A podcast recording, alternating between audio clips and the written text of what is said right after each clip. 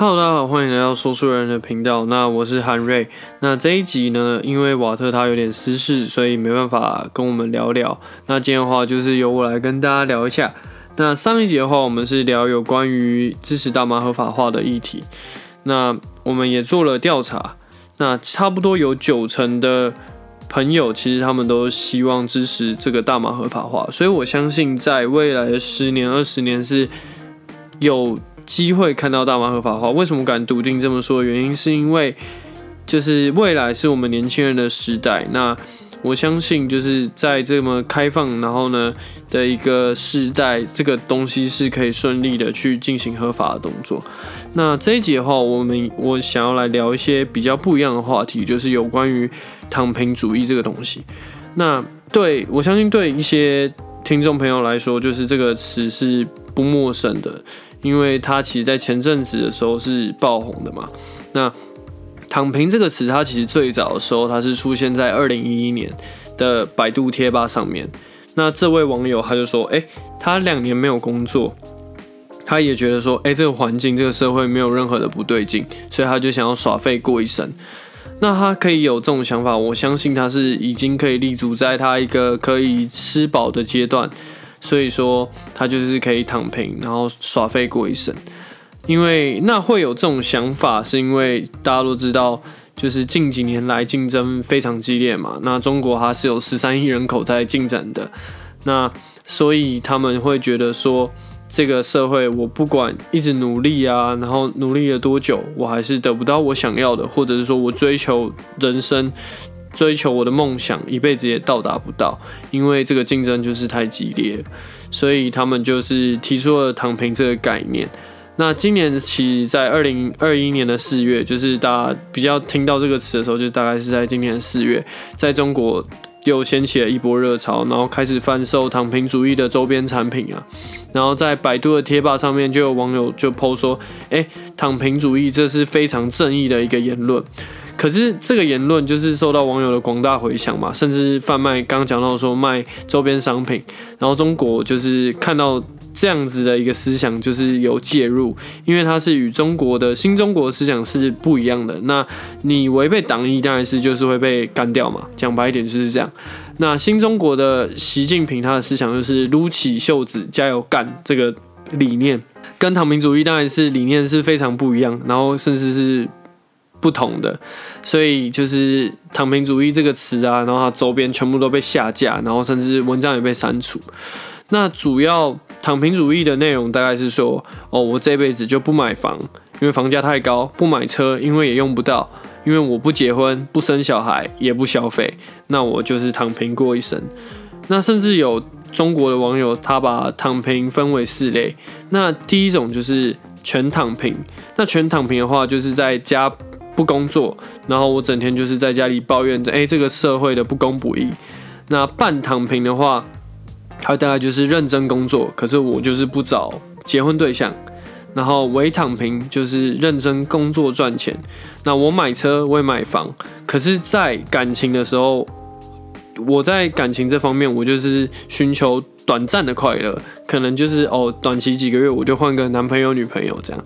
那在婚姻中躺平就是 A A 制啊，简单来说，我跟另外一半就是一起分担这个家的所有大小事，可是我们就是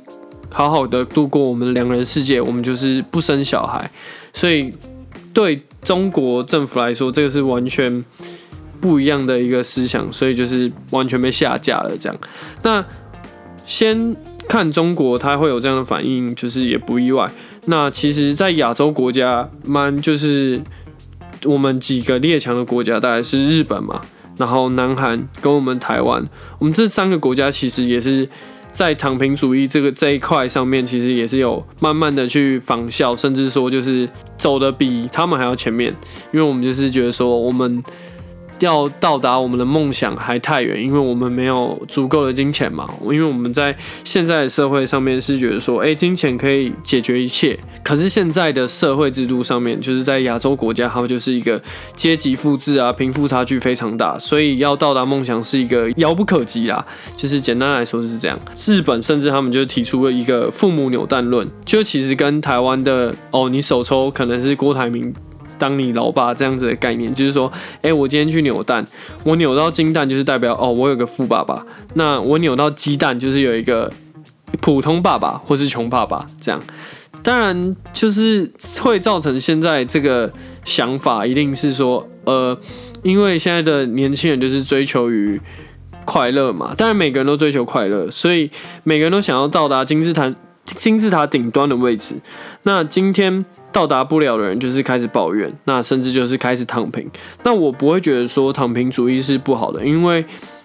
因为现在的社会状况就是让这些人没办法，他让他们。就是顺利的离开他们，然后去追离开这个水平，然后去追求更好的生活水平。所以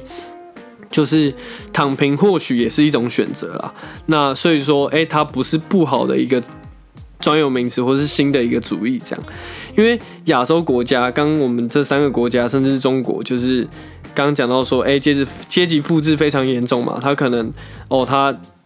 可能有钱啊，然后有钱了一代、二代、三代、四代、五代，那底层的人是要怎么翻身是非常困难的。那现在尤其是一个基本上就是一个资本主义的时代嘛，所以就是弱肉强食嘛，你要翻身其实也是非常困难的。你要花更多的努力去付出，比别人付出更多努力，你才可以从一个底端的位置到更金字塔顶端位置是。非常困难，甚至说你付出的努力，你却得不到相对的回报，所以就是才会有造成今天这样的结果。那我今天想要就是讲的事情，还有另外一件事情是，我觉得我们可以去仿效一些北欧国家。为什么会这样说？那在去年二零二零年的联合国发布的幸世界幸福指数的报告中，芬兰、丹麦、瑞士、冰岛、挪威，他们这五个国家就是列为全球最幸福国家的前五名，他们的公民就觉得说，哎，我可以在我的国家中得到最好的福利，我愿意为这个国家付出，然后有一个良好的循环，然后我在这个国家我是幸福的，所以我们可以在某些政策上面去仿效他们，这样子的话，我相信一个国家是会更好，也会更强。那如果说，哎。不仿效的话也没关系，那年轻人就是摆烂给你看嘛，就是这也是没办法不争的事实。就是如果学习的话，我相信是会更好的。那躺平的话也是 OK，就是每个人想要追求的梦想啊，那跟想要达到的目标都是不同的。那我有听过说，有人去打工，然后他就是可能一个小时他赚个一百五、一百六，可是他就是愿意花这个钱去买。AirPods 嘛，就是 AirPods 也是大家知道这个是非常火红的东西。那当然是我们在现在的社会上面，因为一些 追求一些快时尚啦，然后流行的东西，所以我们会觉得说，我们的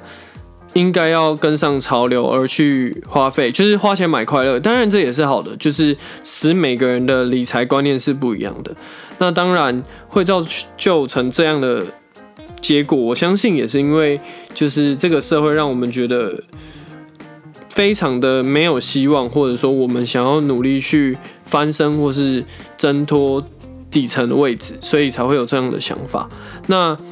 当然就是躺平主义，我觉得大家可以去自己去做观察，或者是说你也可以去实行。当然这也是好的，就是快乐过一生嘛。我觉得人生就是这样，就是应该要快乐过，而不是。为了公司，然后做你不喜欢做的事情，所以唐明主义，我有一部分我也是支持与认同的。对，那这一集的话，我就是希望大家可以好好想想，你在社会当中，或者是这个地球上，你的立足点是什么，或者是说你想要得到的是什么，你这一辈子想要得到的是什么东西。我觉得不一定是钱这个东西，虽然说钱可以买到很多你想要物质上面的需求，我相信在未来的世界，心灵的需求跟心灵上的满足是大于，永远都大于物质上的需求。所以，我希望大家可以好好想想，你这辈子最想要的是什么，或者是想要得到的是什么，就是你在这世界上才人生才有意义啦。我觉得是这样。那你当然想要躺平，那当然也是你也是你自己的选择。那我们这一集到这里，谢谢大家。那喜欢我们朋友，当然就是欢迎追踪我们。有任何问题也可以再私讯我们，谢谢大家。